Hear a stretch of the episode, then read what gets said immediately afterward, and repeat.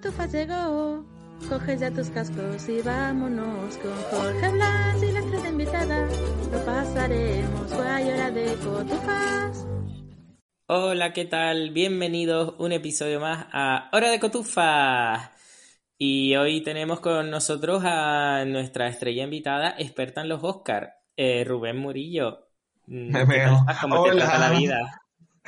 Eh, pues mira, muy bien. Tengo que decir una cosa. He estado últimamente escuchando los últimos episodios de Hora de Cotufa y me doy cuenta de que me traes siempre para hacer el circo. O sea, la gente la traes para hablar de cosas serias.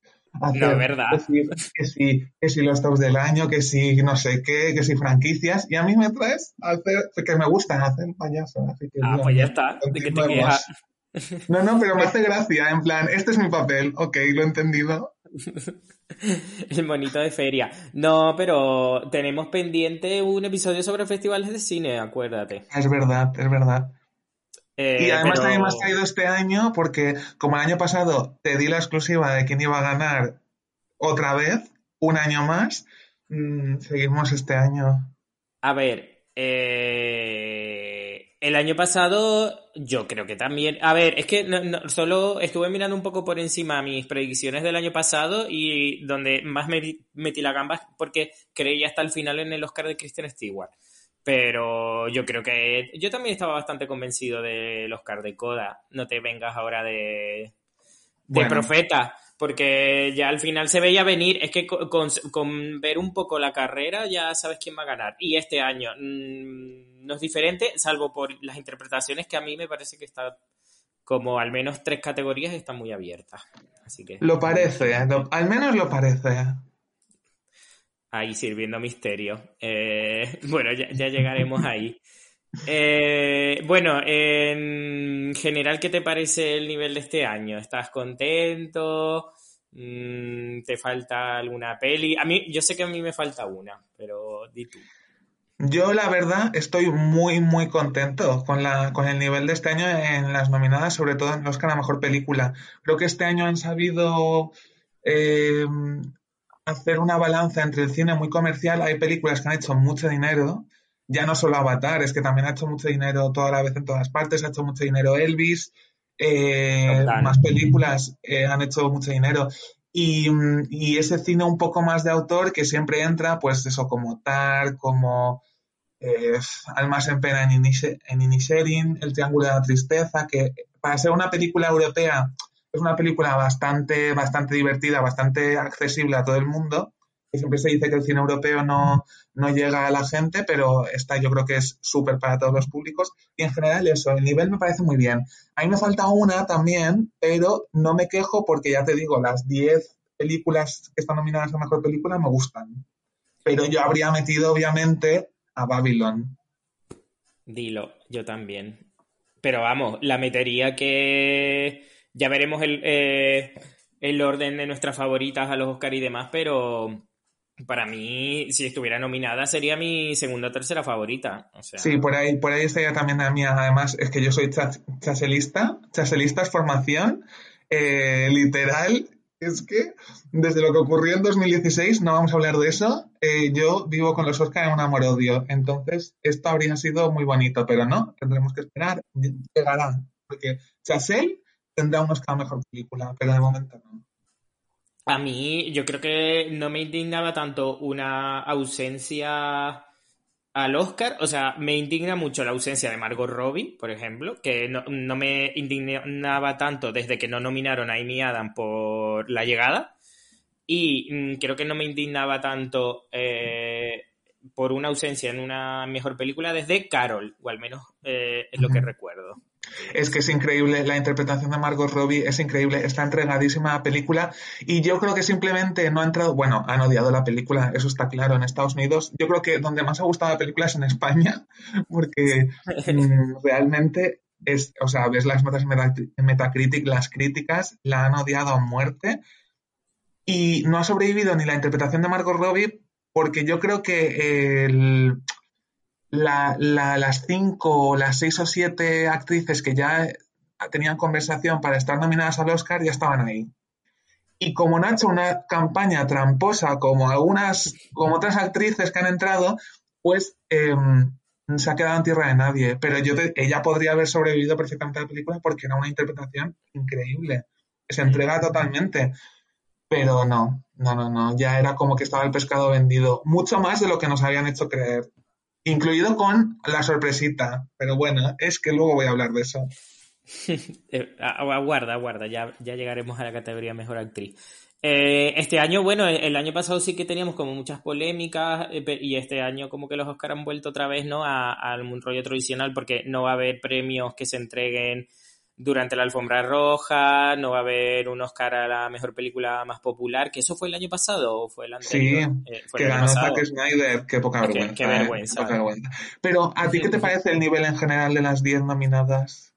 A mí, bueno, yo quería que me, me gustan salvo una que me sobra un poco, el resto me parece que están bien, pero es verdad que hay tres que me gustan muchísimo, dos que me parecen pelis de notable alto y el resto me parece como entre notable bajito. Entonces, bueno, bien, pero sí que estoy de acuerdo contigo en que, bueno, que al menos hay variedad y que a lo mejor ahora este año no se han preocupado tanto por atraer a la audiencia porque porque ya tienen películas nominadas que son películas que atraen a la audiencia, como eso, como Avatar, como Top Gun, como Elvis. Entonces, bueno, a lo mejor.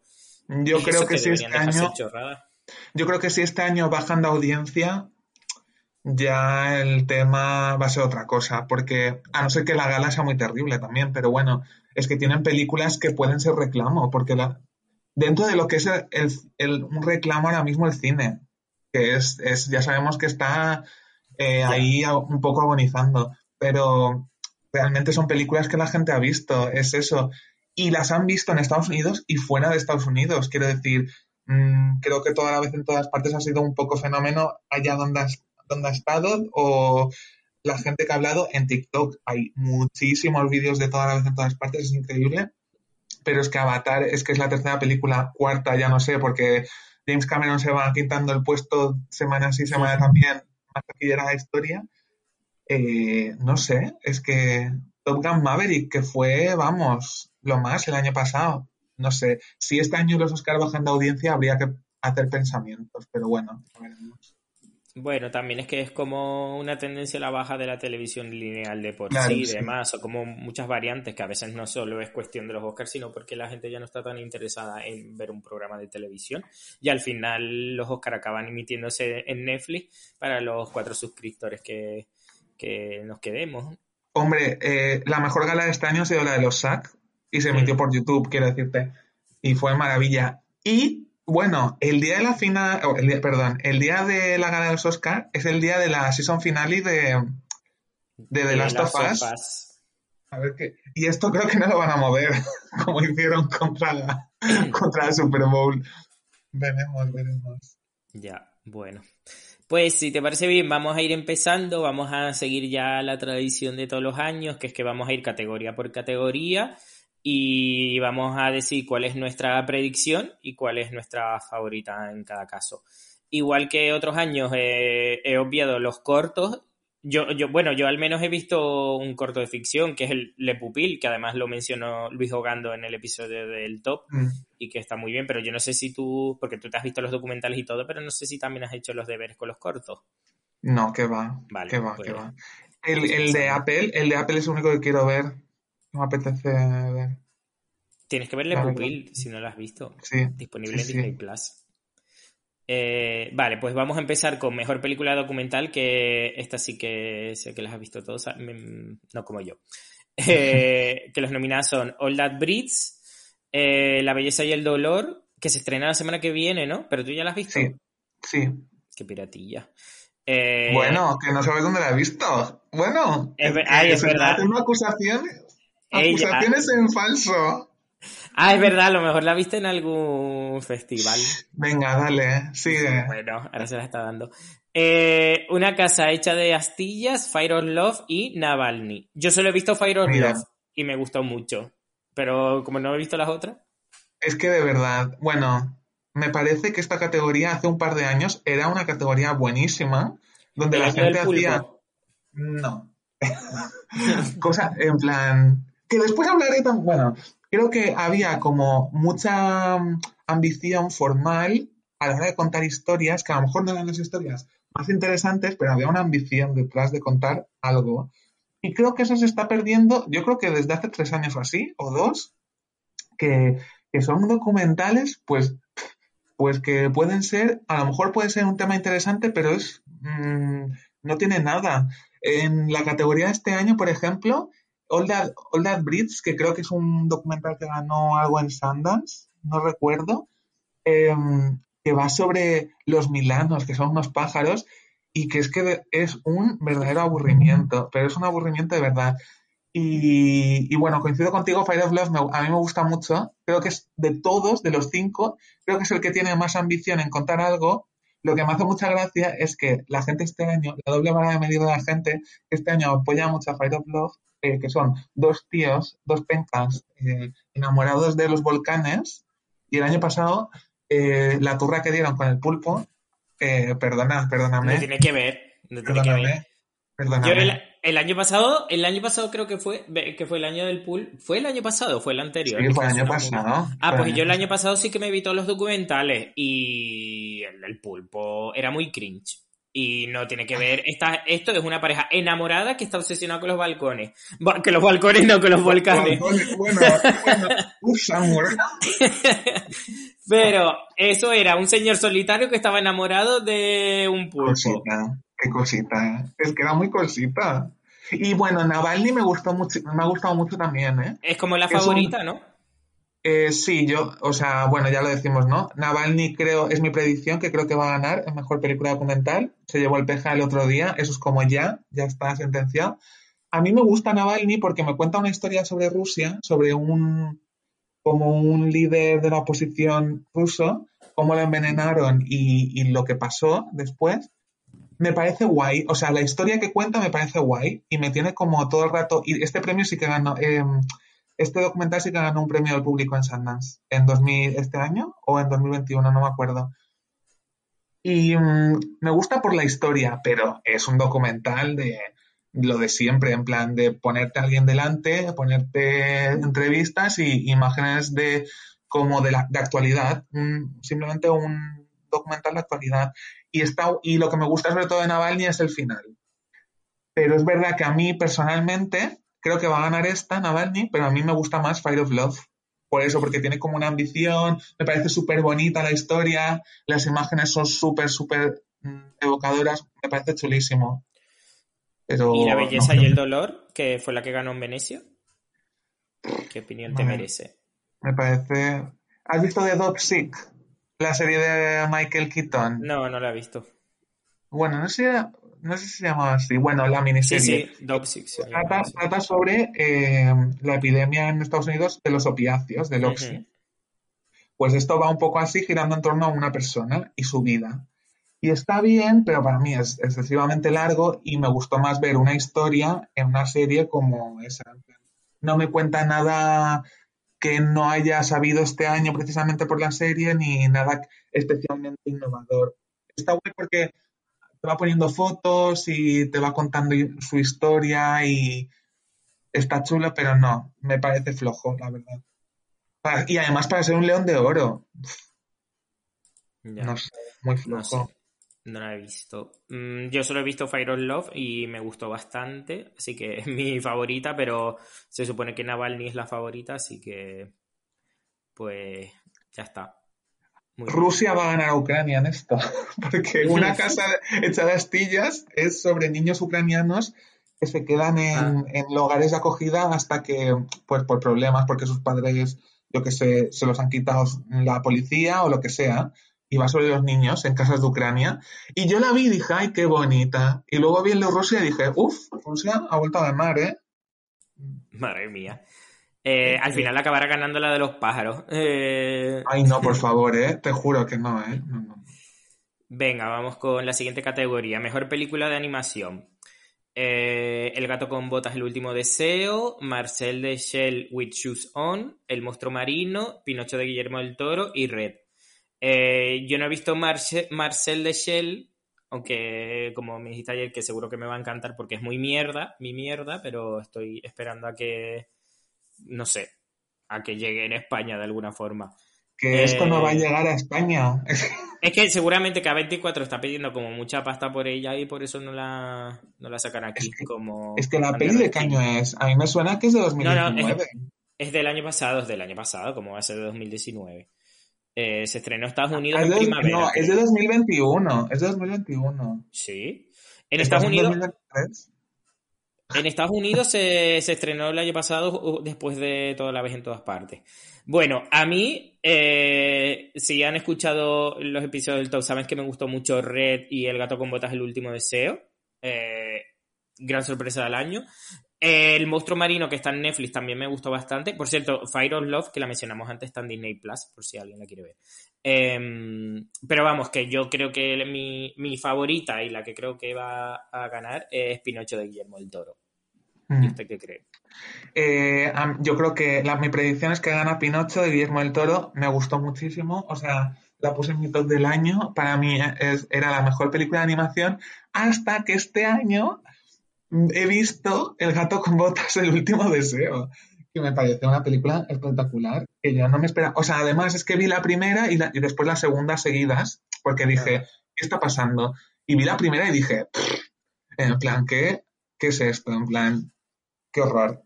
Y cuando me puse la segunda pensé, pero esto, pero esto es muy fuerte, esto es máquina. Y me, flipó, en plan, me gustó muchísimo y me emocionó un montón. Y mira que Pinocho también me emocionó muchísimo. Pero dije, joder, qué guay. Entonces me gustaría el gato con botas. Y así, mm, algo distinto, algo que no fuera factoría, que Pinocho ya no lo es, pero bueno, no lo es, pero sí lo es. Fuera la factoría de estas cosas de Disney. Y lo que me pasa con Marcel de Shell, que también me gustó muchísimo y me parece súper bonita, súper... es una peli de anima- animación entre comillas, porque es todo real menos Marcel. Em, es como una peli de animación de A24, lo que te puedes esperar. Yo la comparé, la comparo mucho ahora mismo con A Ghost Story. Me pareció es- esa clase de película. Qué Y es como, dije, ay Dios mío, y, y me emocionó mucho también, pero de animación no es, ya lo siento, es un poco sinvergonzonería eso. Así que eso, la predicción es Pinocho y me gustaría el gato con botas. A ver, si ganara el gato con botas no sería yo quien se queje. Y aunque me gustó muchísimo Red, sí que me quejaría si gana Red, porque es en plan de otro año ganando Pixar. En serio, por favor, basta ya. Pero bueno, este año parece que está bastante claro lo de Pinocho. Sí, pero yo con esta categoría nunca me fío. Nunca, nunca, nunca puedes de, mm, eh, desconfiar de Pixar que, o de Disney, que al final. No me acuerdo qué año también queríamos que ganara otra película y al final acabamos ganando. No sé. Ya, es No que pasa siempre, pasa siempre cuando no ha ganado. Luego, Es que ¿cómo entrenar? cuando ganó Brave. Claro, luego las de cómo entrenar a tu dragón siempre han tenido la mala suerte de enfrentarse a una que era buenísima. Este año justo de Pixar, justo, y no, no ha podido ser, pero bueno. Pero la verdad que el, el nivel general de la categoría este Está guay, muy bien. sí.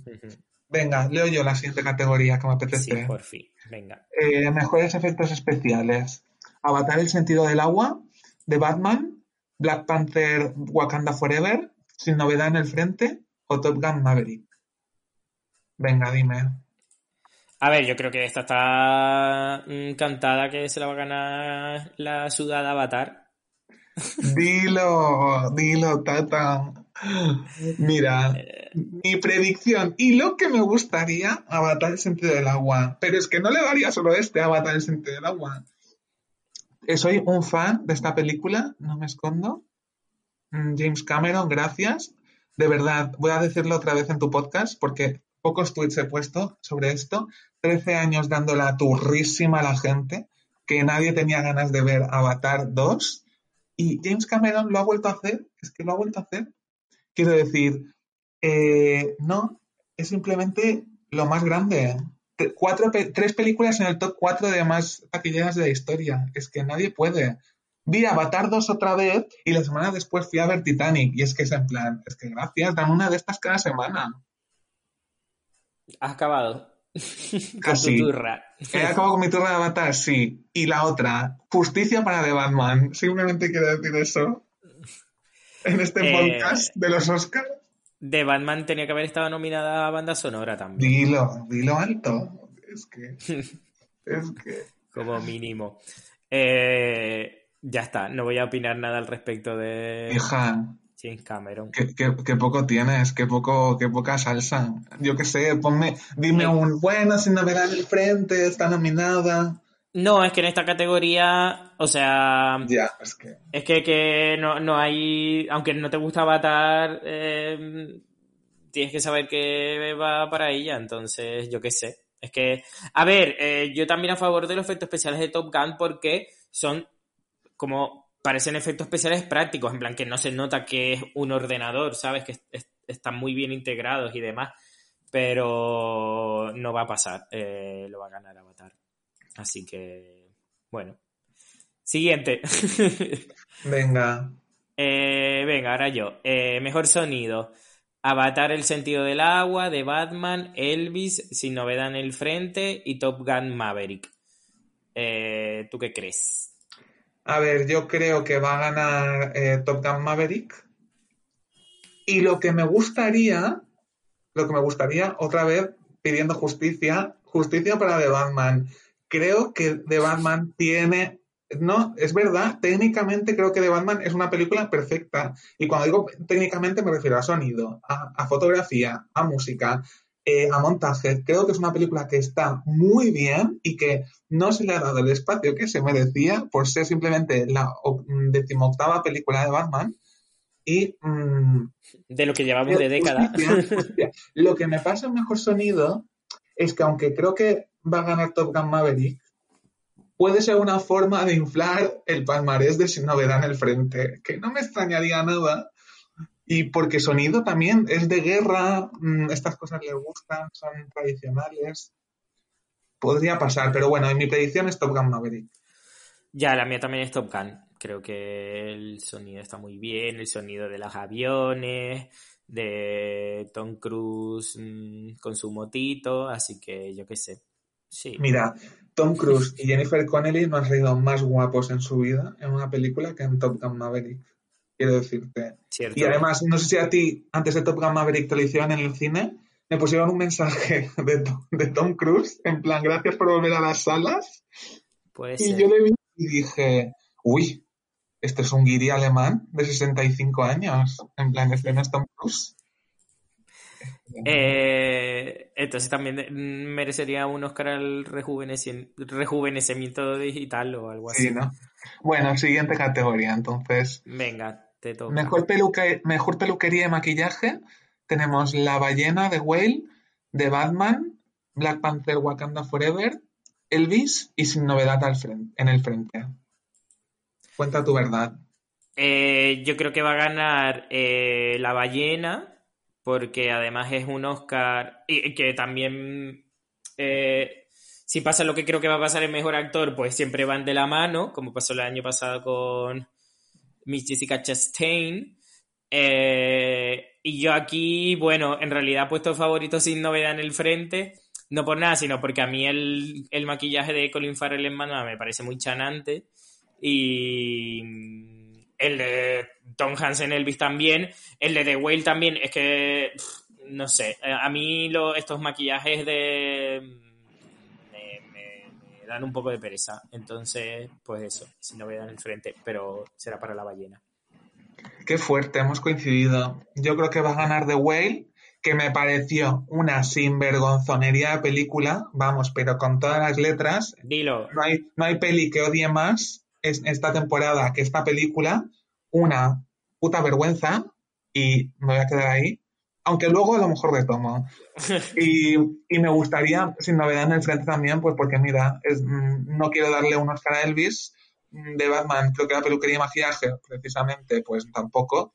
Y Black Panther, pues sinceramente. Técnicamente perfecta de Batman, salvo por No, eh, Está las bien, pero ya no, pero quiero decir, no, Los que ojos bien, de ¿eh? Robert de- Pattinson. que lo de Colin Farrell está genial, ¿eh? El maquillaje, pero es en plan, pues no me interesa, no me interesa. Ya, que- Me gusta más, pues, cómo recrean la guerra con el maquillaje, sinceramente. Y cuando cogen esos, esos pero eso ya es vestuario. Pero bueno, cuando cogen esos trajes ya utilizados, llenos de polvo, no sé qué, pues está muy bien. Eso está muy bien. Esas caras demacradas por la guerra, por no comer, por no dormir, es que eso hay Es que, que- reconocerlo. Y Black Panther, como es otra vergüenza de película, pues tampoco, sinceramente. Así que... Ya, es que... Eh, diseño de vestuario, ¿a quién le toca cantar las categorías? A ti, dale. Vale. Eh, diseño de vestuario, Babylon, eh, Black Panther, Wakanda Forever, Elvis, toda la vez en todas partes y el viaje a París de la señora Harris. Mira, lo bonita que es, te lo voy a decir, lo bonita que es el viaje a París de la señora Harris. Ah, ¿la has visto? Claro, y me parece tan bonita y tan eh, chanante a la vez. Es que es muy fuerte esa película, ¿eh? O sea, sale Isabel Huppert y yo dije, ¿qué hace Isabel Huppert? En plan, que alguien me explique. Muy bonita. Y además los vestidos que salen ahí son muy bonitos también. Pero bueno. ¿Y hace de mala o de loca? ¿Eh? ¿O hace de persona normal? Isabel Hooper, ¿qué papel tiene? Eh, pues hace un poco de persona estúpida. Bueno, la típica que es una peli todo de buenas personas. Ella es como la, ay, la que corta el rollo, ¿no? La de que no, que no le vas a hacer. Y luego al final es buena persona. Es la típica peli. Es que esta película la has visto 20 veces. Y es, es bonita. Pero bueno, mi predicción es que va a ganar lamentablemente Elvis en mejor diseño de vestuario por hacer un tu me suena, simplemente. Y, pero me gustaría que ganase Babylon. Pero vamos, de calle. El vestido de eh, Margot Robbie bailando al principio, es que ese vestido, dime tú. Eh, yo creo que también va a ganar Elvis, pero me gustaría que ganara el vestuario de Toda la vez en todas partes. Me gusta, sí. Lo que pasa es que, sí, porque está muy bien y hay mucho contraste, pero es un poco barato, ¿no? Es una peli que se hizo con poco dinero. Eso No, también ya, hay que ya. reconocerlo. Claro, Eh, sí. Las pelis que con, con pocos medios la sacan adelante. No, no, sí, yo te creo. Pero barato, sí, dice. a ver, que a mí me gusta el vestuario mucho, de toda vez en todas partes. Ese, ese, ese jersey, jersey de, del Vesca de, de Jamie Lee Curtis. Es que, dímelo. Pero Por bueno, eso, y a, a mí también me da como mucha pereza que siempre se dan los premios a las películas de época, a los vestidos así de la época victoriana, no sé qué, que oye, que es muy guay el vestuario de Babylon, aunque hay mucha, ha, ha recibido bastantes críticas de gente que dice que no es, que es como demasiado contemporáneo, que por ejemplo que el vestuario de- del personaje de Margot Robbie como que no parece de alguien de la época y tal. a ver, sí, eh, pero eso yo creo que es más por el peinado y el maquillaje. Pero bueno, es una como reinvención, es como una reinterpretación que hace Chazelle. O sea, tampoco es una cosa. Pero bueno, si fuésemos objetivos en esta categoría, el viaje a París de la señora Harris tendría que ganar el Oscar, ¿de verdad? No sé. Es que salen unos vestidos, salen unos vestidos, de verdad, tú no sabes, Jorge. Tú no lo sabes. Eh, la voy a añadir a mi watchlist. La, la la protagonista, la protagonista es Leslie Manville. Espera, espera hacer una sinopsis. Leslie Manville, ella es, eh, mm, o sea, limpia casas, ¿no? Y su marido se ha ido a la guerra, y esto es el principio de la película, y le dicen al principio de la película que mm, su marido ha muerto en la guerra. Entonces ella está limpiando una casa, ve un vestido de Dior y se enamora. Y ya, su objetivo en la vida es conseguir un vestido de Dior. Irse a París y conseguir un vestido de Dior. Esa es la premisa de la película. Eh, y vive Wow. aventuras. Y ella vive aventuras y es una maravilla. Es que- Madre mía, eh, El viaje a París de la señora Harris, mm, película favorita de Rubén Murillo. es un poco Emily en París, también te digo. Emily en París para señoras de 40 años. Entre las que podría encontrarme algún día, me- más pronto que tarde. Bueno, Ah, venga, vamos a seguir. Venga, mejor actriz de reparto. Eh, Angela Bassett por Black Panther Wakanda Forever. Eh, Hong Chao por La ballena de Whale. Kerry Condon por Almas en pena de Inisherin. Stephen Shu por Toda la vez en todas partes. Y Jamie Lee Curtis por Toda la vez en todas partes. ¿Cuáles son tus predicciones, Jorge Blanch? A ver, eh, me parece que es una categoría súper abierta. Creo que si la sinvergüenza de Michelle Williams hubiera optado actriz de reparto como tenía que haber hecho, porque ella es actriz de reparto en la peli, eh, se lo llevaría de calle, porque no es, no, como hablaremos más adelante, tampoco es de mis interpretaciones favoritas de Michelle Williams, pero es la típica interpretación así de Oscar y tal. y, y se ha jodido y se va a quedar sin Oscar por haber ido de protagonista. Total, que me parece que está súper abierto porque además hemos visto en la carrera que en plan el Globo de Oro y el Critics' Choice fue para Angela Bassett, el BAFTA fue para Kerry Condon, ahora el del Sindicato de Actores fue para Jamie Lee Curtis. Así que creo que cualquier cosa puede pasar en la categoría, lo cual está muy guay, es muy emocionante.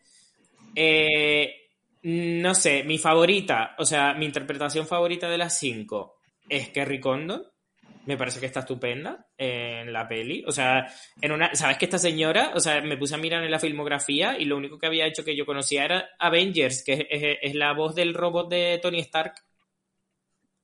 O sea, el, robot de las últimas pelis, cuando ya no es Paul Bettany, es Kerry Condon. O e, esa es el currículum de esta tarántula. ¿Qué? Y a ver, creo que Angela Bassett se lo puede ganar porque Angela Bassett did the thing. Ay, Dios, es que ese vídeo, ¿eh? No puedo, no puedo. Es que encima han confirmado, claro, ganó el año pasado los que han confirmado a Ariana DeBose. Es que mi sueño es que haga otro rap. Ahí. All the ladies in the room supporting and leading. They're here, I presume. Hong Chao, WD. Carrie and Carrie with the C. Dame Emma. I'm so blonde. Damn it. No, Anna Gale, you were great in blonde. Daniel D, you broke my heart. Michelle, I love you from the start. Angela Bassett did the thing. Viola Davis, my, my, my woman king. king.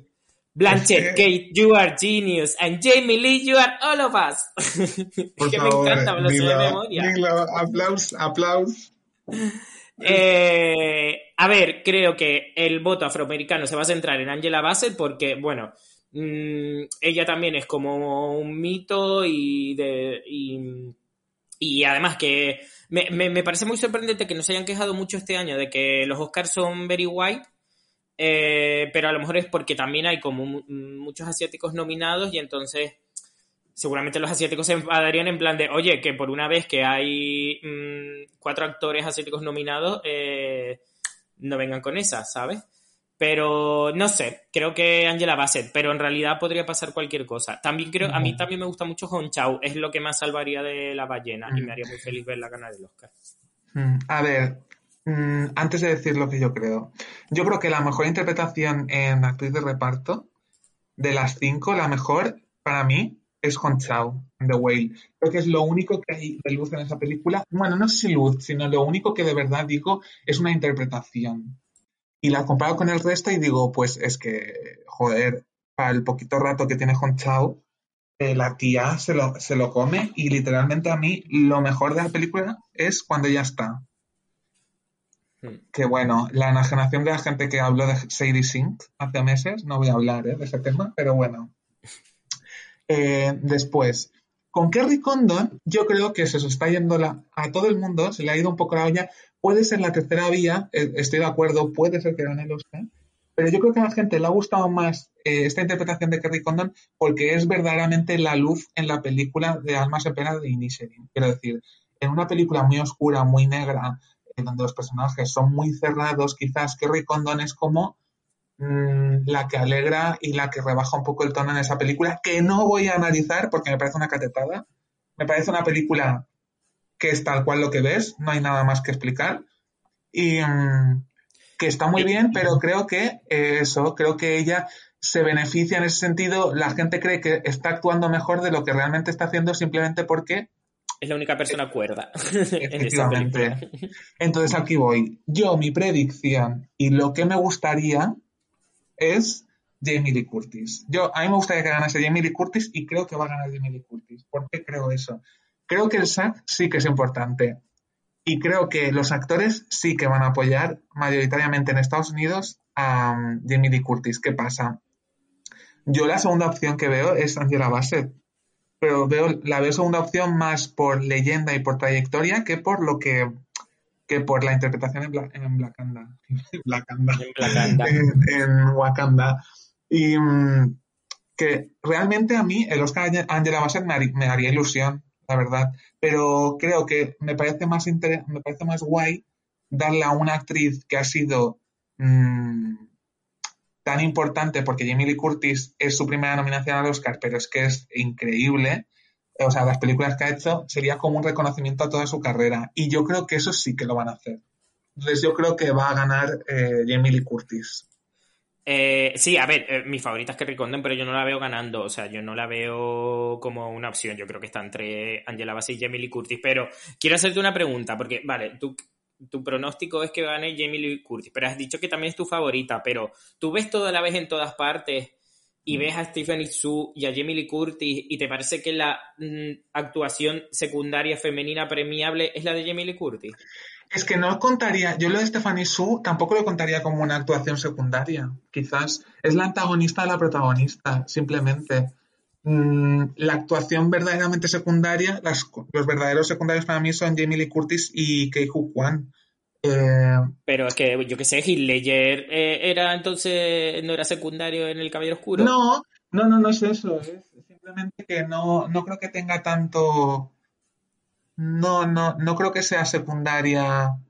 A ver, es secundaria porque sale menos que Michelle Yeoh y no es la protagonista. Ok. Entonces sí, es secundaria. Pero prefiero lo de Jamie Lee Curtis, la verdad.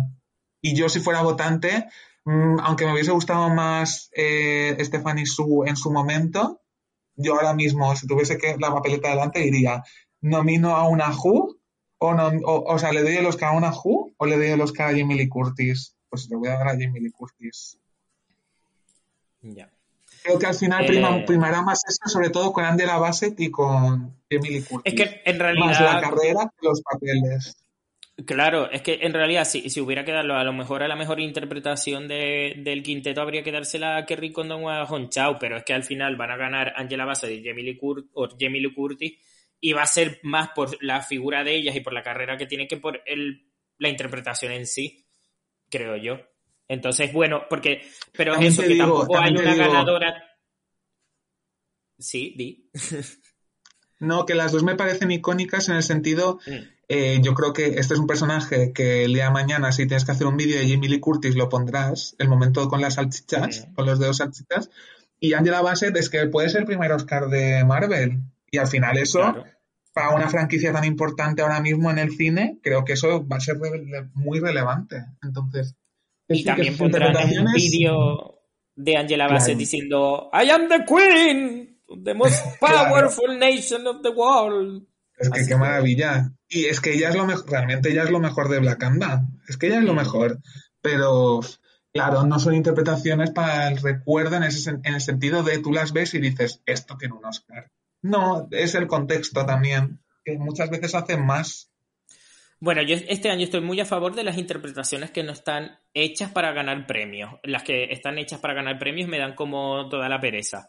Pero tú crees que lo de Kerry Condon, una película del director de Tres anuncios en las afueras que estuvo a punto de ganar el Oscar a Mejor Película, no es una interpretación para estar nominada y ganar un Oscar? Sí, bueno, pero son no, no tiene un Oscar clip. Hay películas que. Es que sobre todo, vamos a ver, en la categoría de actriz y actor, que hay muchas interpretaciones de Oscar clip.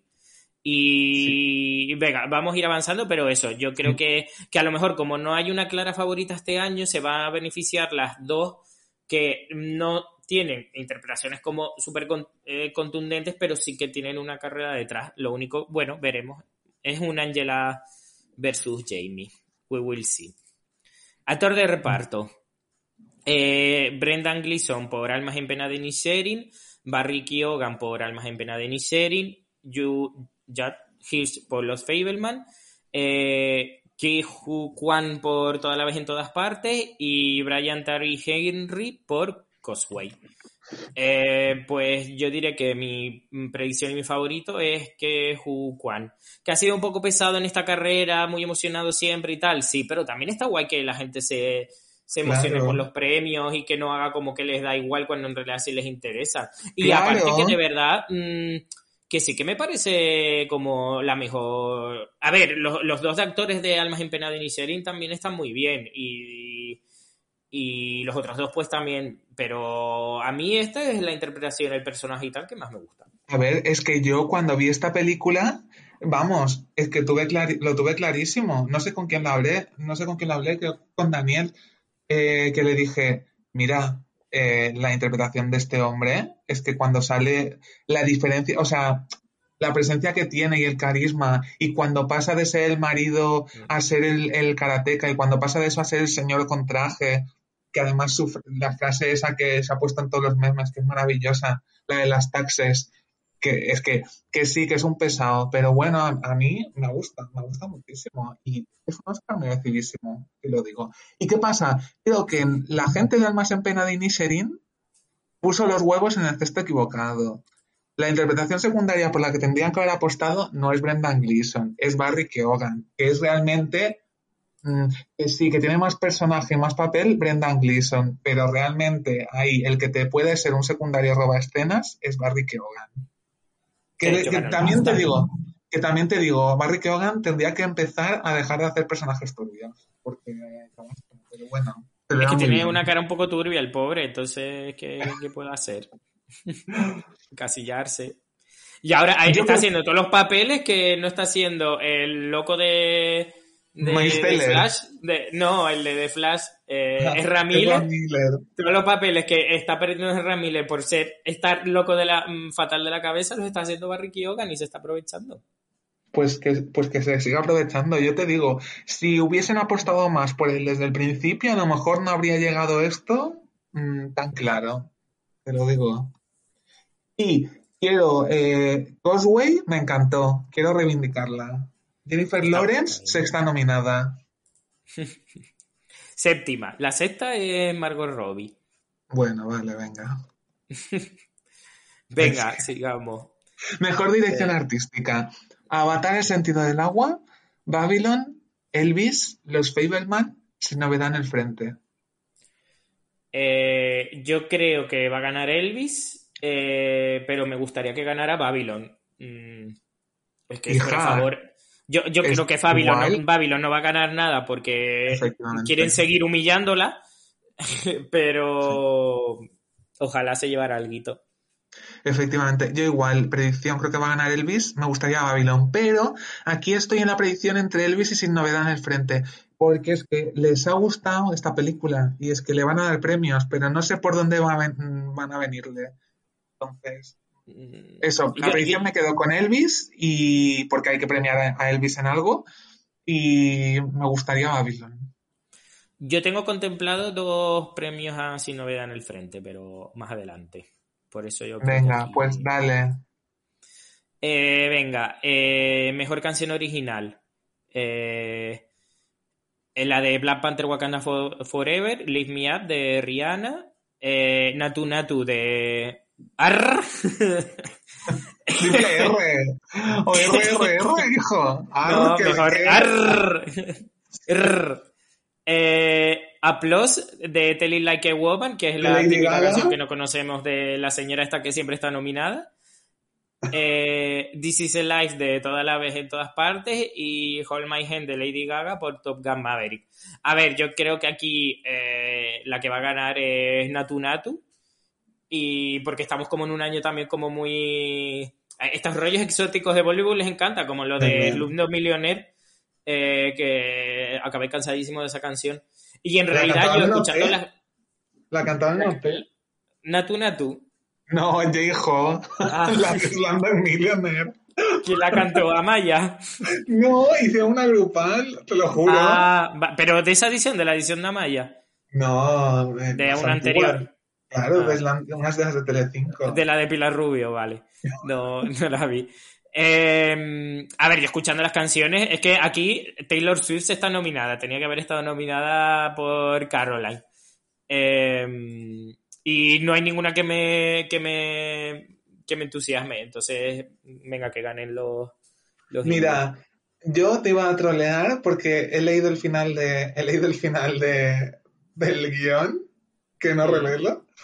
Y digo, le voy a trolear, pero no, eh, yo mi predicción y la que me gustaría que ganase es la de RRR, Natu Natu. Es que esa película me gustó tantísimo, yo, mis ojos como platos, en plan, ante cada número musical, ante cada paramos la película y te cuento todo lo que va a venir. Eh, y el protagonista enamoradísimo, ¿eh? Estoy enamoradísimo. ojalá le den una Marvel. Ojalá Rick Richards, lo digo, lo digo aquí. yo no entré en esa enajenación mental que, que les ha dado a todos por esa película. Aunque soy muy fan de que, de que te cuente lo que va a pasar, pero cantando. O, que te cuente lo que está pasando cantando. En plan, esta amistad, ¿dónde va a ir? no sé qué. O sea, es que digo, yo lo flipo, pero vamos, a la gente se flipó con esta película, así que. Es que, pero muy a tope. En plan, yo, ojalá hiciesen. Ojalá Hollywood fuese Bollywood, de verdad. Películas de cuatro horas así, gente cantando, gritando, pero, haciendo Pero que si te Bollywood, porque no, ya, ya que tú como, te lo voy a preguntar como representante del club de fans de eh, ¿Por qué no ves más películas ahora de Bollywood si tanto te ha gustado esta? Porque hace mucho, es como Hollywood. ¿Cómo sabes cuál es la buena? ¿Cómo empiezo? Necesito a alguien que me inicie. Pero nadie lo hace, porque nadie ve Bollywood. Entonces esto es, algo perdido. Me tendría que hacer eh, como especialista de Bollywood, estoy de acuerdo. Pero bueno, aparte de Natu Natu, voy a decir dos cosas. Me encanta Hold My Hand, porque yo en Top Gun Maverick lloré muchísimo y cuando acabé la película fue como, es que esta canción pega tanto, Hold My Hand. Y que Lift Me Up, cariño, Rihanna, no era esta la canción. Tenía que haber sido Born Again, que es la que suena en la película. Pero bueno, eso es otro tema. Eh, Born Again es también la de Rihanna, porque tenía dos canciones, ¿no? Sí, sí. Eh, la banda sonora de la peli no estaba mal, tenía canciones guays durante la peli, pero no me acuerdo de la otra. Eh, la canción de Lady Gaga, lo único marica de Top Gun, junto con la escena de, eh, del voleibol en la playa, porque de resto han quitado todo el homoerotismo que había en la otra. Hombre, Estados Unidos, patriotismo, hombre. venga, te toca. Venga, mejor banda sonora, Carter Barwell por Almas en Pena de. Eh, Justin Horwitz por Babylon, John Williams por Los Fableman, Volker Bertelmann por Sin Novedad en el Frente y Son Lux por Toda la Vez en Todas Partes. ¿Qué me cuentas? Eh, mi favorita es la de Babylon, por mucho que la gente diga que es un plagio de la de La La Land, un autoplagio. A ver, lo es. Vamos a, vamos a, vamos ya, lo aceptamos, lo es, pero no pasa nada, no pasa nada. No pasa nada. Eh, otro Oscar, ¿no? Pero creo que va a ganar y creo que también está muy bien la banda sonora de Sin Novedad en el Frente. Mira, para, para, para, ¿eh? Te lo pido por favor, para. La banda sonora de Sin Novedad en el Frente literalmente es lo peor de la película. Es que es horrible, es que es horrible, no pega nada. Y dirás, el contraste en las películas. No, no, ni contraste ni leches. Una banda sonora que pegue con las películas. No hay contraste, por favor. Una, una banda sonora que no te irrite que no pido tanto. Una banda sonora que pegue con la película. Es que me pongo negro solo de pensarlo. Solo de pensarlo me pongo negro. Si no verán el frente, en realidad es un slasher eh, disfrazado de cine bélico. Sí, Scream 7. La pues precuela. sí. Es de un grupo de. mira, hay una. Hay un prólogo en el que los protagonistas mueren, como en, en, la saga Scream, que siempre hay un protagonista en la primera escena que muere, y luego de un grupo de chavalitos eh, ingenuos que se embarcan en un sitio pensando que casi son como unas vacaciones y los van a ir matando uno a uno, como en un puto slasher. Es la, un slasher en bélico. Y la música pega mucho.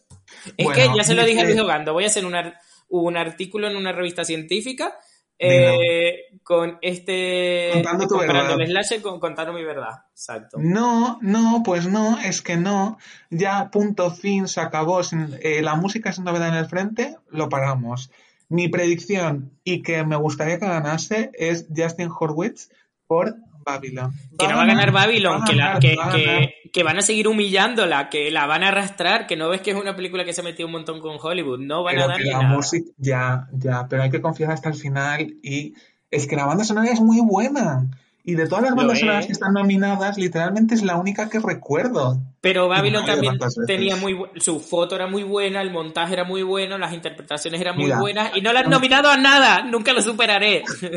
También te digo una cosa, si en esta categoría gana ya toda la vez en todas partes, que ni es mi favorita, eh, que cierren el chinguito y que den el Oscar mejor película a la siguiente, porque también te digo.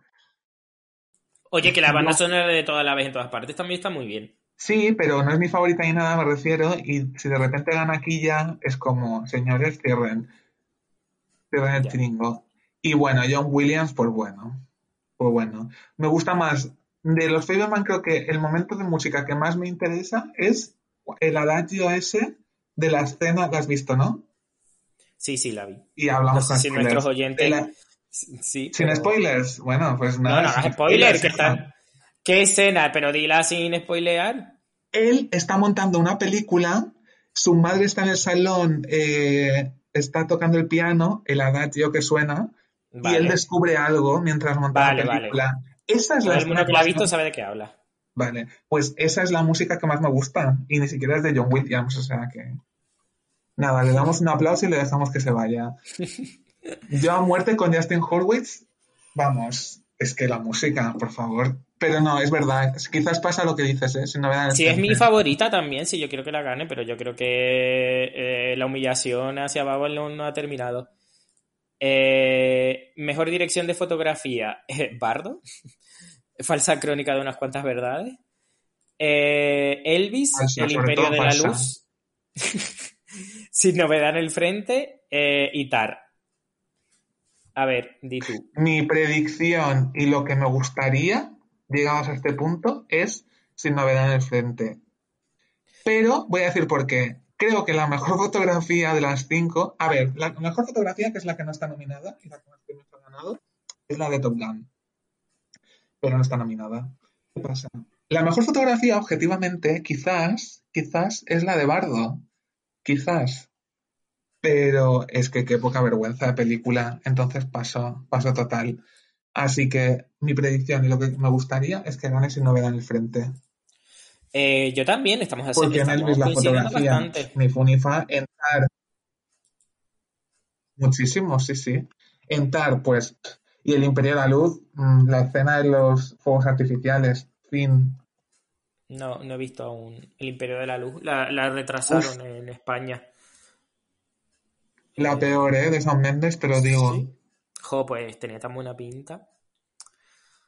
Eh, en fin. Eh, sí, nada, yo también pienso que, va a ganar sin novedad en el frente, porque también es que tampoco... Hay otros años que hay como trabajos de fotografía como que super guays y tal, y este es como un poco... muy bien.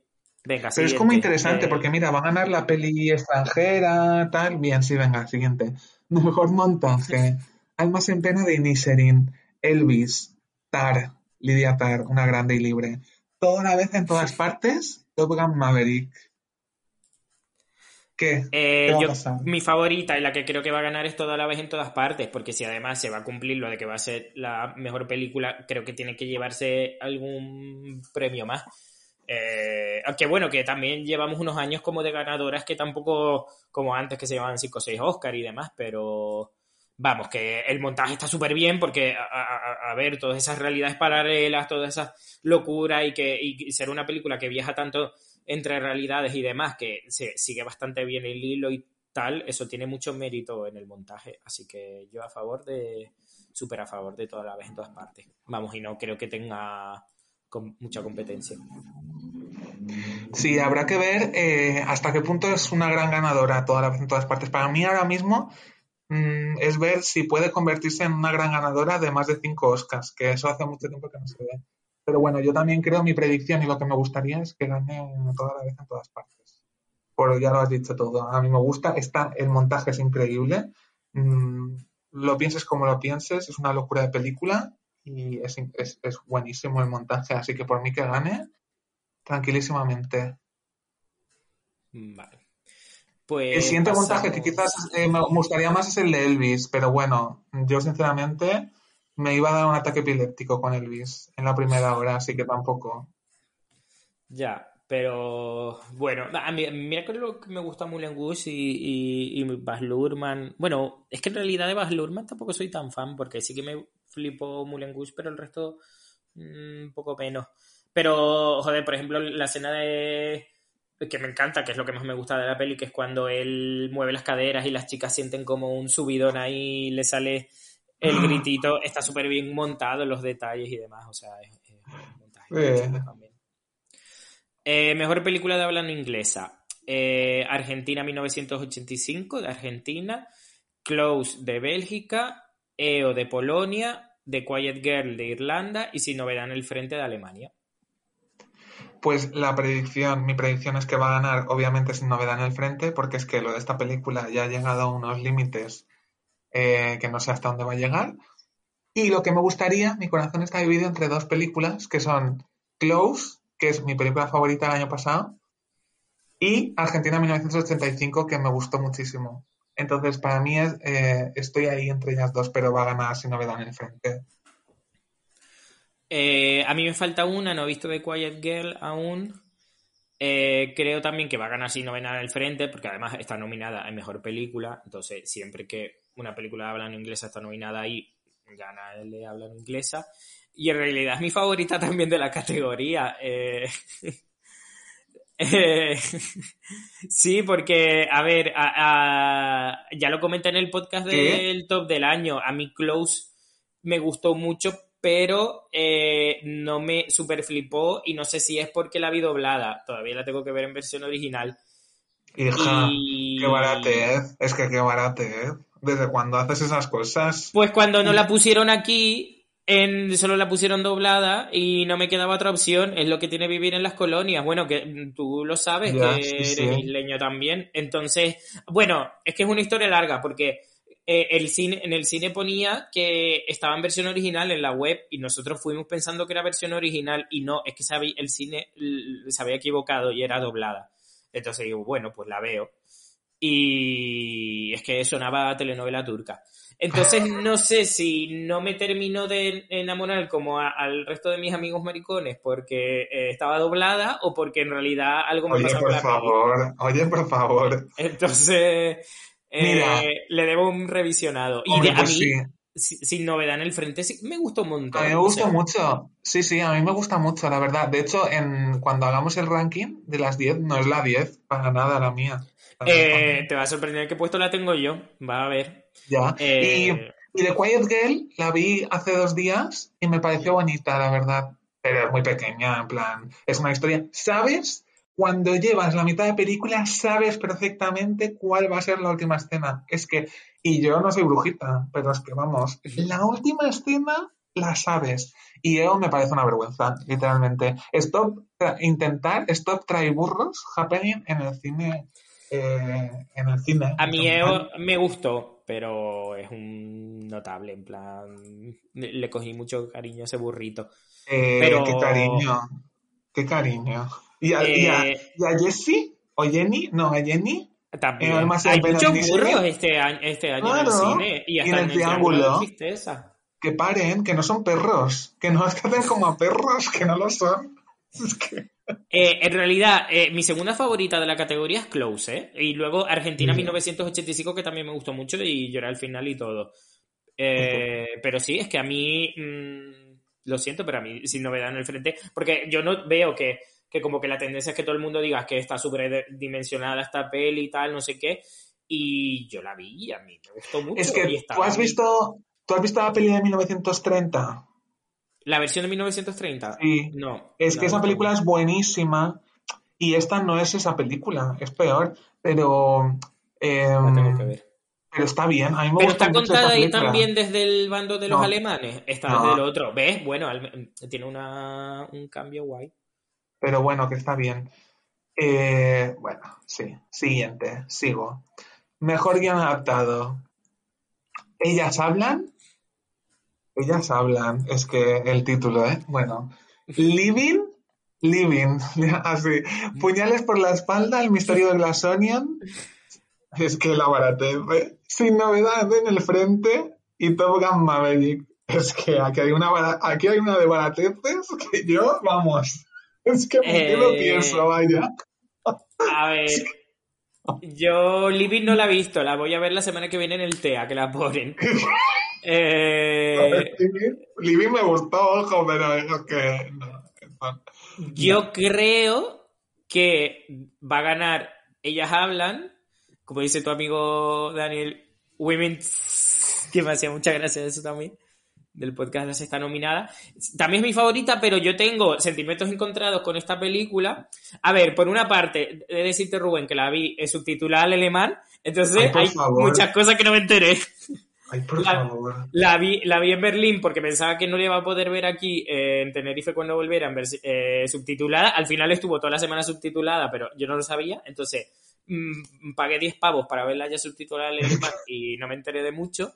Pero en un cine con butacas reclinables, eso estuvo muy bien. Dilo, pues voy a. Eh, tengo, a, a mí esta peli me gustó, no me volvió loco, tengo sentimientos encontrados porque me parece que eh, eh, soy de esa opinión que dice que ellas hablan de forma muy mm, culta y saben expresarse muy bien para ser un pueblito de, de señoras que no saben leer. Bueno, que no saben leer, pero es que el twist de la película a mí me dejó tiesísimo. Me dejó A mí también. tieso, hombre. Y, y- y yo veo que lo intenta justificar un poco al principio con el mensaje que pone, esto es un ejercicio de imaginación femenina colectiva Claro. o algo así. Es en plan, bueno, vale, te lo estás imaginando, pero aún así, eh, es que me, me- me parece que se tendría más mérito esta película hablando de lo mismo, pero ellas pues hablando como ellas deberían hablar, que como hablan que son, parecen filósofas. Pero es que esa no es la película. Esa película de la que está usted hablando no existe. Es esta Ya. película. Quiero decirte, y te explican al principio de la película que es un ejercicio de eso. Eh, además, te digo, seguro que hablando peor habrían acabado llegando al mismo, al mismo sitio, al mismo razonamiento, lo que en vez de llegar en 110 minutos habría llegado en 190. Pero, Pero que me lo hubiera, me lo, me lo hubiera a lo mejor creído más, me saca un no dejo de verla, no dejo de ver la, teatria- de, la teatralidad. tú te sientes un poco Frances McDormand, que dices, estas tías que están hablando. Yo Frances. Hu, sí, ni si- yo hubo un momento en la peli y digo, pero ¿dónde está Frances McDormand? O sea, es, que ella era productora. Ella seguro, ella puso la pasta y dijo, a mí dame algo pequeño, ¿eh? Dame a mí dame tardes. un, un Una día. tarde. Ya Una tarde y fuera. Pero tú, te- tú eres un poco Frances McDormand con esta película. Tú dices, estas tías no. que me están contando, yo me pido. Que no, que no, pero que yo a favor, vas a ver que no, no es ni mucho menos la última que puse de mi top 10, pero... A mí me ha gustado mucho, eh, muchísimo, Ya, Woman. Talking. En plan, me sorprendió porque yo pensaba que me iba a parecer un aburrimiento y a mí me gustó mucho. Y me gusta mucho cómo llega al razonamiento. Eh, Rooney Mara, Rooney Mara, ¿no? Ay, la estaba Rooney. confundiendo con Kate Mara, sí, sí. No, Rooney, Mara, pero a mí, Rooney Mara cuando sonríe, la carita sonriendo, en plan, los hoyuelitos. me hace mucha, digo, para una ser una señora tan siesa, pues está muy bien. Y Claire, a Claire Foy le han robado una nominación a los No, a quien se la han robado es a Foy. la otra. A, Que no, ay, que no, qué pesada. ¿Qué tía a- más- ¿Cómo se qué- llama? A Jessie Buckley, qué a Jessie pesada. Buckley. Qué plasta. A Claire Foy le han robado una nominación y no sabemos si hubiesen hecho un poquito más, algo más. Jessie Pero bueno. Buckley eh, tiene el personaje también como más. O sea, mm, con más chicha, porque es la que también experimentó una evolución en, en la peli. Porque Claire Foy eh, está hasta el coño al principio de la peli y acaba hasta el coño. Me- es más interesante el personaje de Jessie Buckley. Hija, eh, para. Te pido por favor que pares. Y bueno, no he dicho, mi predicción es que va a ganar sin novedad en el frente, amigo. Mejor guion adaptado, la verdad. En realidad, mm, sí, ¿eh? O sea, Está yo- un poco ahí ahí, Sarah Polley. mm, se les nota que no les ha gustado mucho la peli, que porque A mí me gustaría que ganase, ¿eh? ellas hablan, la verdad, estaría contento, pero menuda baratija de nominadas, lo digo. Porque, sinceramente. Voy bueno, a cambiar mi predicción a Sin Novedad en el frente, que se nota que les ha gustado más que ella. Vale, sí. Leo mientras. Bueno, te toca a ti, pero leo yo. Mejor guion original: Almas en pena de Inisherin, Los Fableman, Tar, Toda la vez en todas partes, El Triángulo de la Tristeza. ¿Qué, chiqui? A ver, yo creo que va mi favorita y la que creo que va a ganar es toda la vez en todas partes.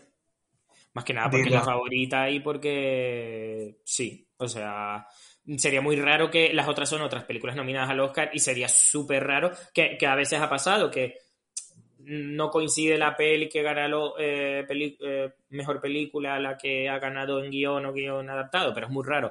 Pero vamos, que no, no veo ninguna otra ganando, va a ganar. Es que aunque esta película no fuese ahora la favorita, toda la vez en todas partes, creo que es una nominación y un Oscar como que se lo darían. Por, Sí, porque además incluso- también suelen ¿no? Sí. darle Oscar a películas originales como Her, como Sí. Eternal Sunshine.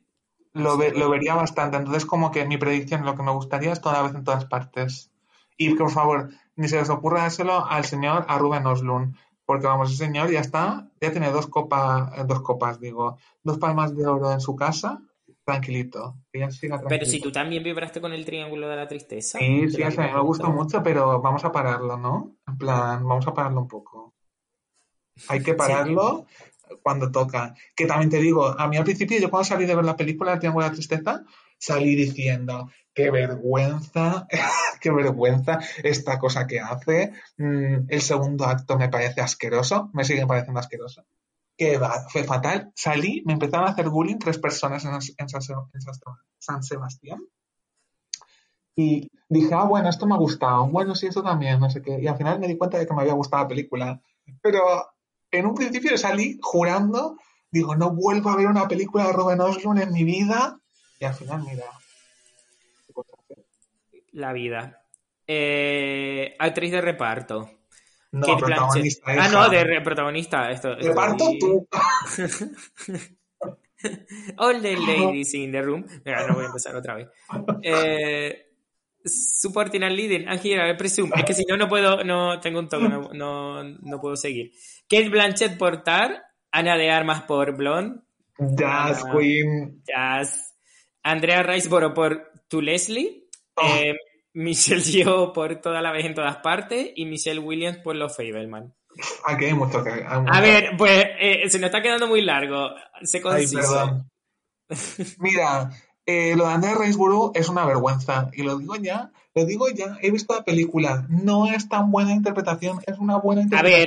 ver, Pero como esa buena interpretación, hay muchísimas cada año. ¿Qué pasa? El publicista fue muy listo y dijo, la semana que se abren las votaciones vamos a empezar a inundar los mails y los twitters de cosas sobre Andrea Riseborough. Y hizo una campaña igual como la del resto. Pero es una vergüenza. Es que de verdad, estoy seguro de que hay pelis indies este año, igual que esta, que también tienen interpretaciones mejores. Pero bueno. Yo vi tu Leslie ayer y ella está muy bien, de hecho es lo que más me gustó de la peli. Pero sí que me parece como una peli, una interpretación muy añeja. Me recuerda a cuando yo empecé a hacerme fan de los Oscars en los años 2000, cuando mis actrices favoritas hacían dramas indie, en el que solo sobresalían ellas para que las nominaran al Oscar, como eh, Monster, como Jennifer Aniston y Kate. Una, mira, así. yo que soy archienemigo de ella, Brie Larson, en Short Term 12, en la vida Ay. vidas de Grace, está genial en esa película y podría haber estado nominada al Oscar porque es que era está una mejor interpretación Sí. que esta. Pero es que lo de tu Leslie, no. Bueno, conclusión. Eh, Ana de Armas, Carol vive, la lucha sigue, te queremos, pero lo siento. Creo, mi predicción y lo que me gustaría que vaya a pasar es que creo que va a ganar Michelle Yeoh por toda vez en todas partes y me encantaría que ganase. Michelle Williams, no. Y Kate Blanchett es que, aunque ganase tres Oscars hace poco Frances McDormand, mm, no lo veo. No veo que den tan rápido un tercer Oscar. No lo veo. lo de Kate. Yo lo de Kate Blanchett lo veo posible, pero mm, lo veo muy igualado entre Michelle Yeoh y Kate Blanchett y cuando está tan igualado yo tiro por quien me gusta a mí y por quien quiero que gane, entonces para mm, darle toda mi energía positiva, entonces yo creo y quiero que gane Michelle Yeoh. O sea, Sí, actriz sí. 360 absoluta. eh, Sería la primera actriz asiática, ¿no? Primera vez, creo, me suena. Primera actriz asiática Sí. que ganaría un Oscar a Mejor Actriz Protagonista. Sí. Es que es titulares. Y Lidia Tar, eh, siempre serás famosa, siempre te querré, pero no. El Blanchett puede ganar el tercer Oscar otro año. Claro, claro, es que ya vendrán. Es que sería muchísimo más bonito y emocionante que lo ganara Michelle Yeoh que, que Kate Blanchett, aunque todos queramos a Kate Blanchett y tal, pero en cuestión de emoción ganaría, sería mucho más bonito ver a Michelle Yeoh así. Entonces, por favor. Yo también. ¿Sabes que, va a ganar.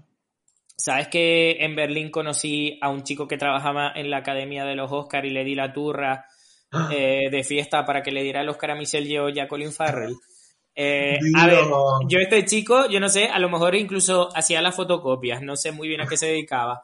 Pero me dijeron, mira, este chico vio en Los Ángeles de la academia. Y yo, ay, por favor, denle el Oscar a Michelle Yeoh y a Colin Farrell este año. Estoy harto de las interpretaciones hechas para ganar Oscar. Dánselo a ellos, no sé qué. ta, ta, ta. Y bueno, no sé, eh, creo que el chico dijo que pesado y se fue al otro lado de la discoteca. Pero yo ya hice mi parte. Mm, Tú lo intentaste. Yo lo intenté. Que, que nadie te pare. Bueno, siguiente. eh, mejor actor protagonista. Conclusión, vamos con Michelle Yeoh y a Sí, a ver, yo, yo no pido al resto. Ana de Armas, eh, ya la victoria es, es estar nominada, que no la Y es que está muy bien Ana de Armas en Blonde, realmente. Sí, sí, está súper bien. Ya, ya lo dijo Ariana DeVos en los BAFTA. Y yo soy muy fan de Michelle Williams, pero aquí me parece que está como un poco pasada de rosca. Y no, o sea, no es el, no es el Oscar de Mich- Michelle Williams, aunque lo pareciera al principio. Y Andrea Riseborough me parece que está muy bien, pero que ya está. O sea, Que ya basta, que ya basta de hacer de borracha y querer ganar un Oscar por ello, ¿eh? Ya basta. Así Venga. que, mejor actor protagonista. Austin Butler por Elvis. Austin Butler, lo he dicho mal, creo. Austin Butler por Elvis. Colin Farrell por Almas en pena de Inisherin. Brendan Fraser por La ballena de Whale. Paul Mescal por After Sun. Y Bill Nye por, Bill Nighy por Living. A ver, di.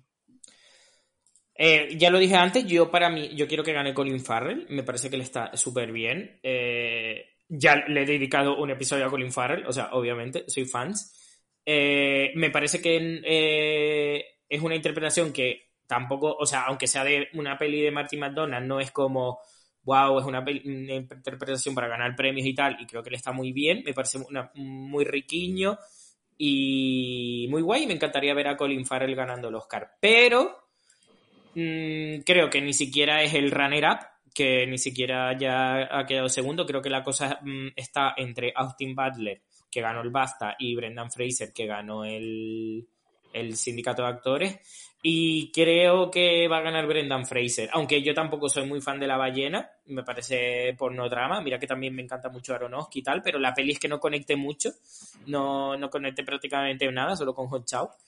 Eh, pero también lo veo en plan eso, ganando maquillaje y actor y tal. Y e- es verdad que no siempre esta estrategia de, de los comebacks funciona en los Oscars porque no le salió bien eh, a Mickey Rourke y no le salió bien tampoco a Michael Keaton por Batman.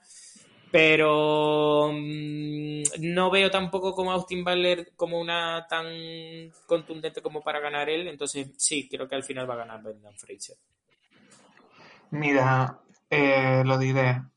Mm, Bueno, totalmente lo que has dicho tú. A mí me gustaría que ganase Colin Farrell. Creo que además es una interpretación que, vale, no es de Oscar, pero es que él, o sea, a nivel, es un personaje que es tonto. Y es que tú lo ves andando en la película y es que parece tonto. En plan, le ves caminando y digo, en cualquier momento se tropieza porque se ha olvidado cómo se camina y se queda ahí en el suelo porque se olvida de respirar. En plan, me, me gusta muchísimo lo que hace Colin Farrell.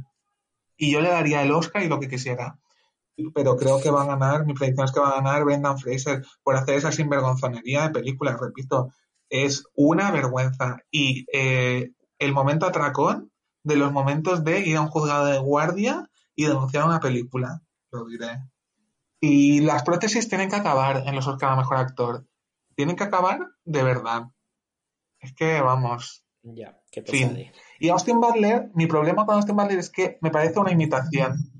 Me parece una imitación de, de tu cara me suena. Entonces, chao. En plan, mi opción el- 2 sería por mezcal. Mi opción 2 sería por mezcal, pero es que. Sí, también, mi, mi que segunda opción también sería Paul Mescal. Gracias por venir, Paul Mezcal. O sea, también. Sí, Ya pero es como un poco Ana de Armas, que es en plan que ya la, Sí, la sí, propia sí. nominación es el, es el premio. Y Claro. Bill Nighy en Living, ¿qué tal? Porque no, como visto. A ver, pues está bien, pero es que tampoco. Es que la categoría de mejor actor este año era un desierto, ¿eh? Eh, no, no hace tampoco, no es una cosa. Es, está como mono, es un señor mayor. ¿Y has visto The Sun? La de The Sun. Hugh Jackman, la del director de... Uy, no, no, no, no. De Father. No. Es que se estrenó este viernes, pero no sé si ir a verla porque tiene que ser un poco mojón. Mira, me pusieron el tráiler y hay una de gritos. Yo la quiero ver, por supuesto. Pero una de gritos, es que tú no sabes. Yo pensé, uh. Y que sale Anthony Hopkins también. Bueno, salía en el tráiler. eh, y yo, uh, no sabía esto. Pero tengo ganas de verla solo por los gritos. Así que, Vale. sí, sí. No, la que Eh, quiero ir a ver esta semana es Creed 3. Que me ¿Cuál? encantaban las dos primeras. Ah, Creed 3.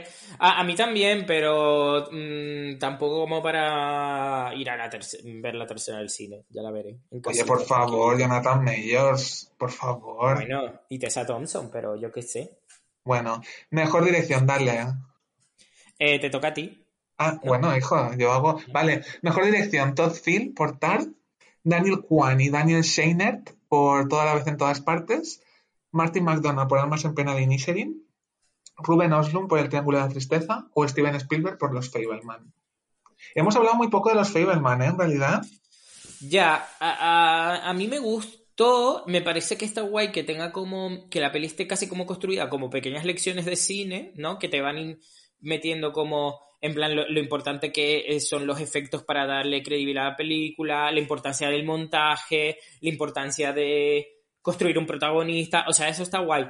Eh, pero es una peli que también a mitad de peli digo, uff, es que todavía le queda la otra mitad, que, que, tampoco me involucré demasiado. Y me hace mucha gracia un, un tuit que vi de, dice, Dios, es que le quiten la nominación al Oscar a Michelle Williams, porque hay un momento que sale poniéndole mantequilla a una tostada y le pone como una, una, mierda en plan de coge un poquito, hace chin, chin, chin y ya está. Y en plan de, por Dios, qué mierda es esa, no sé qué.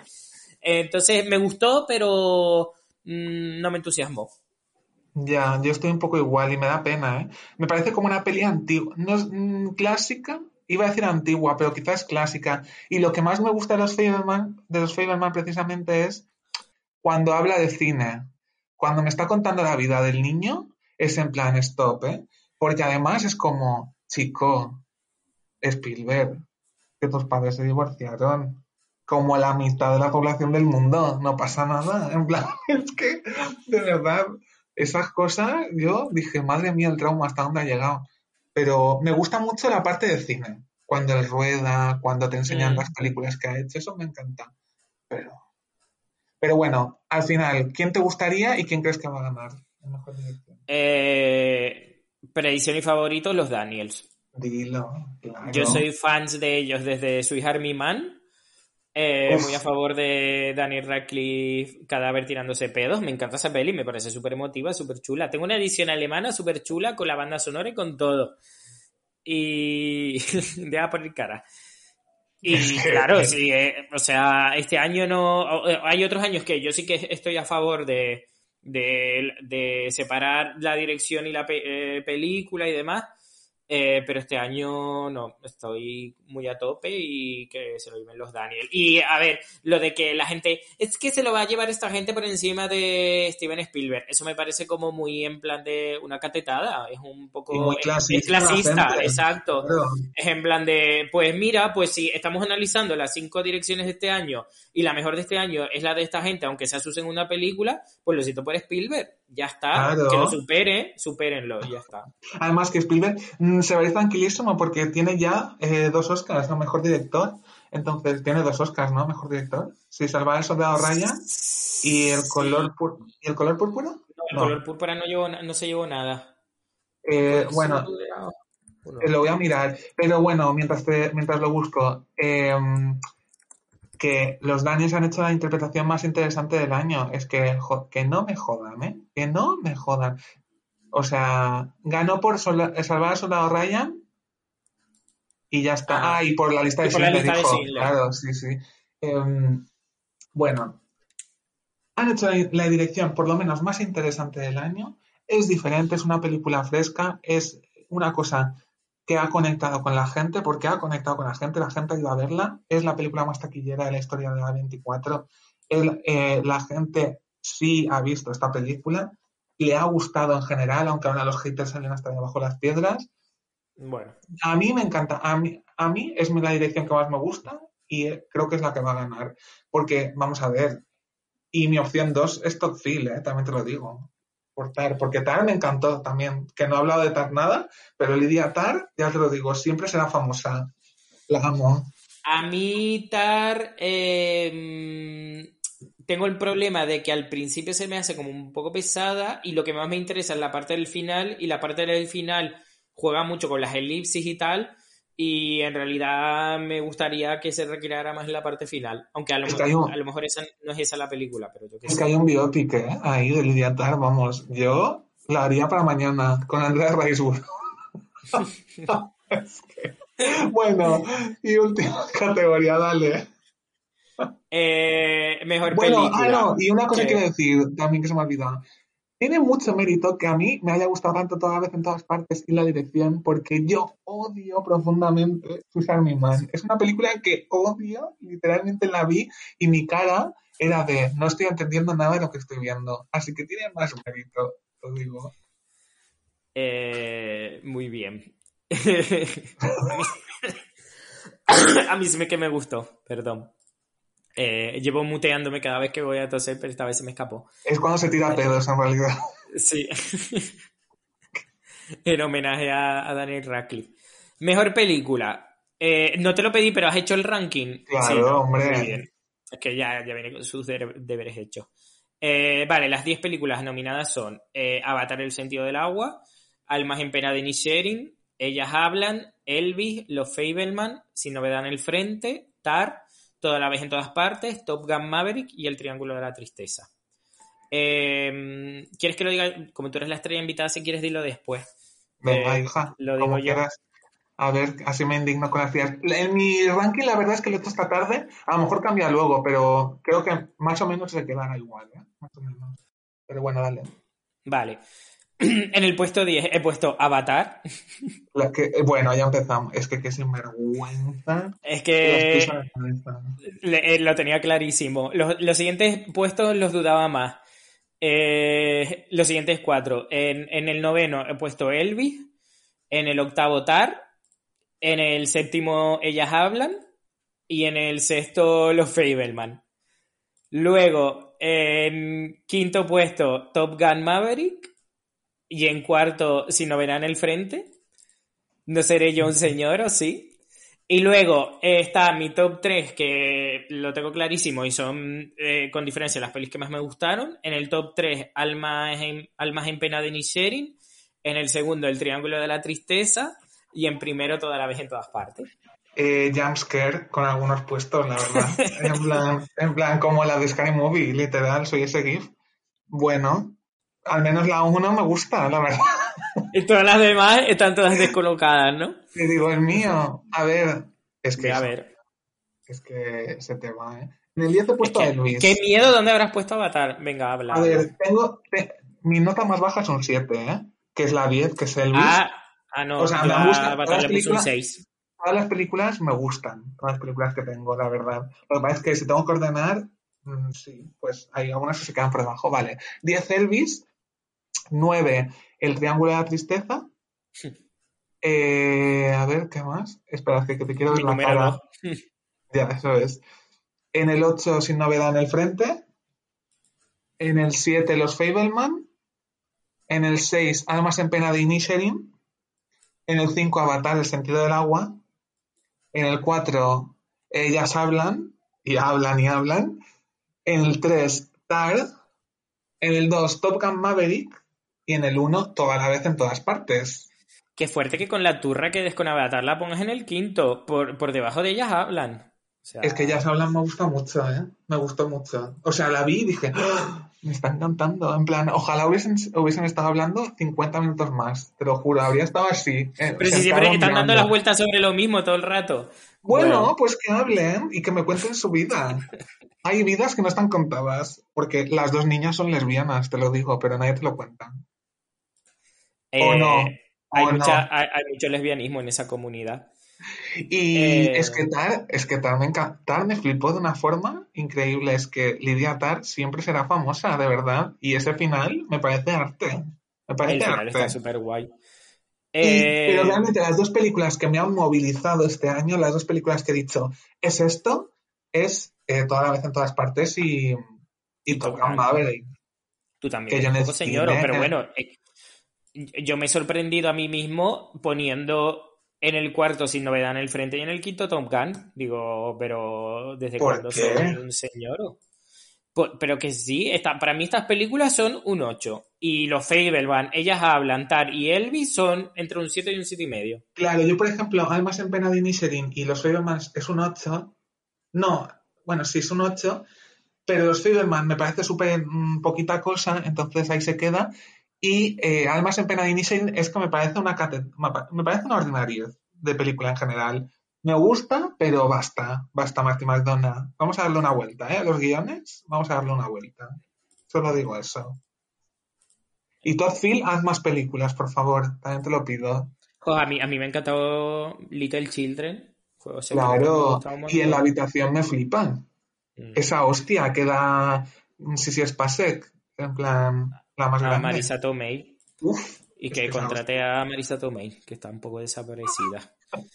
Eh, pero Marisa Tomei no salió en Spider-Man. Sí, pero año.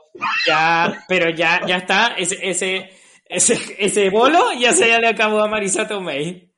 Voy a meter. ¿Dónde? A ver qué está haciendo Marisa Tomei ahora mismo. Hay multiversos. A lo mejor no se le ha acabado el chollo todavía. Bueno, es verdad, en Marvel nunca nadie.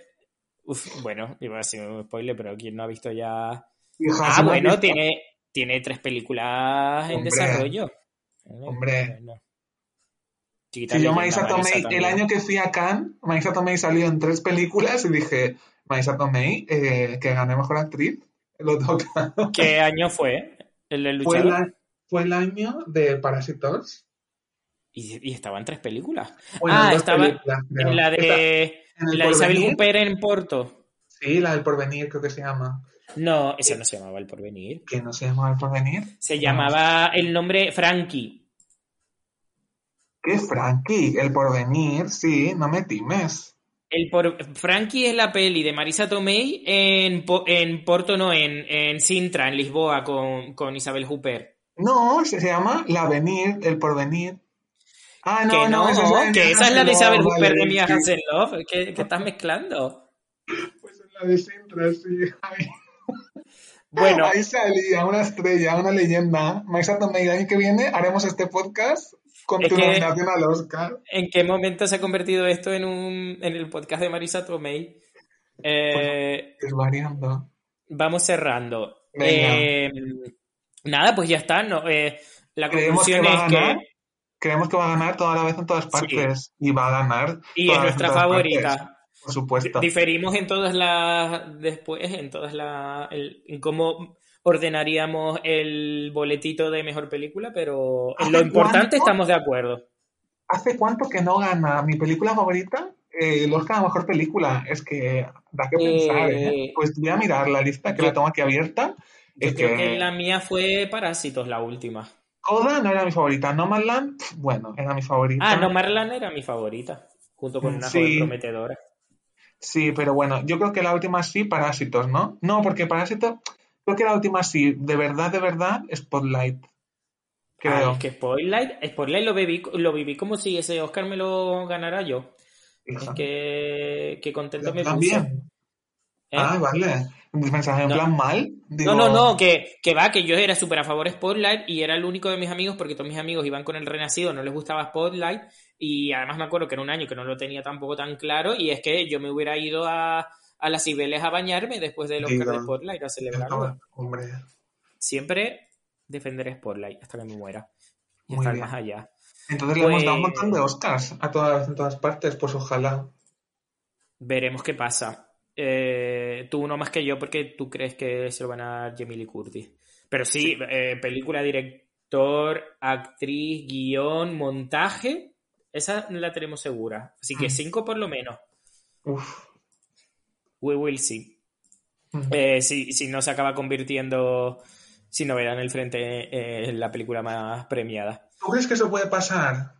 Mm, O no, sea, yo no, creo que. no. ¿Tú crees que puede alguien ganar el Oscar a Mejor Película toda la vez en todas partes? Yo es que... Mm, no, es que no hay ninguna alternativa. Porque mira, el año pasado, pues decíamos, pues mira, es que está entre Coda y, y la del perro, ¿no? La de El poder del perro, sí. El poder del perro.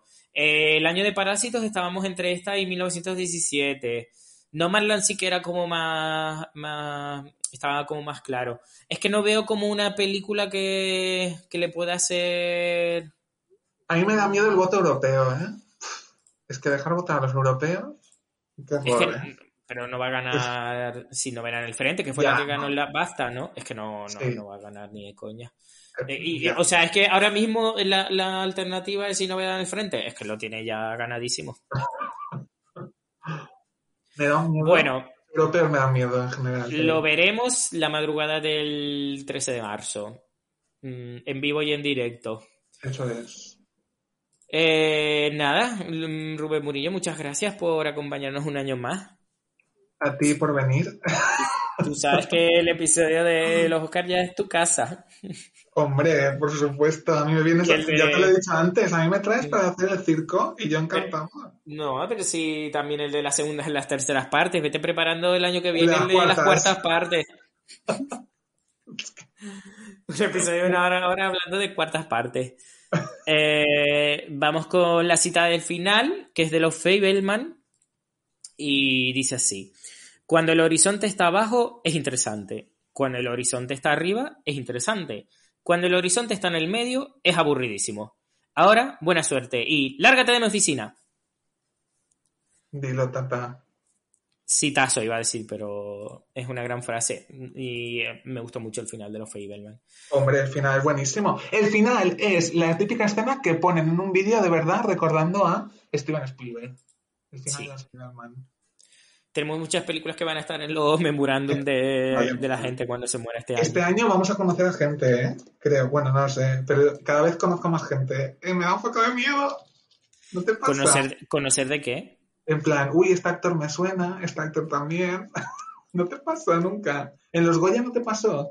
Que pusieron el... el- Ah, el- en, en el, memora- en el memorándum. No, ¿sabes lo que pensé no, yo? no es memorándum. ¿Por qué lo llaman memorándum? en el memoria. Memoriam. Sí. ¿Sabes qué pensé yo? Que a lo mejor cuando me muera ya voy a aparecer yo en el, en el Memoriam de los Goya. Mira, deja de...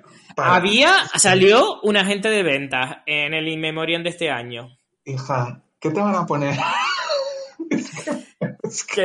Que, sí, que ¿Pero Eh, qué te van a poner? espérate que me muera. Y Bueno. vas a ver, si no, Rubén, quiero que, si, si me muero y no aparezco en el, mi, memo- mi Memoriam, quiero, que saques el típico Twitter quejándote porque se han olvidado de, de mi Me nombre. meo, me meo. Tienes esa misión. Aparte de la misión de decidir cuál es la canción con la que vamos a despedir el episodio.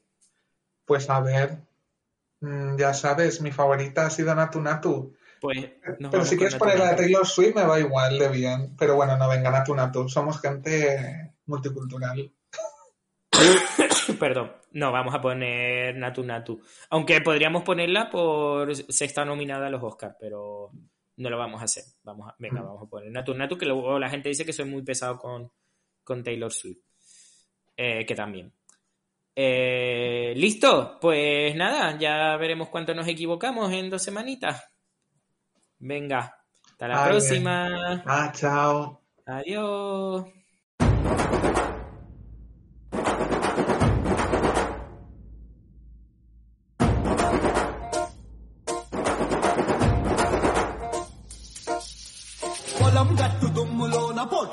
దూకినట్టు పొలేరమ్మ జాతరలో పోతరాజు ఊగినట్టు కిర్రు చెప్పులేసుకొని కర్ర సాము చేసినట్టు మళ్ళీ చుట్టూ నీడలోన కుర్ర గుంపు కూడినట్టు ఎర్ర జొన్న రొట్టెలోన మిరప దుక్కు కలిపినట్టు. నా పాట చూడు నా పాట చూడు నా పాట చూడు. నాటు నాటు నాటు నాటు నాటు నాటు తీర నాటు నాటు.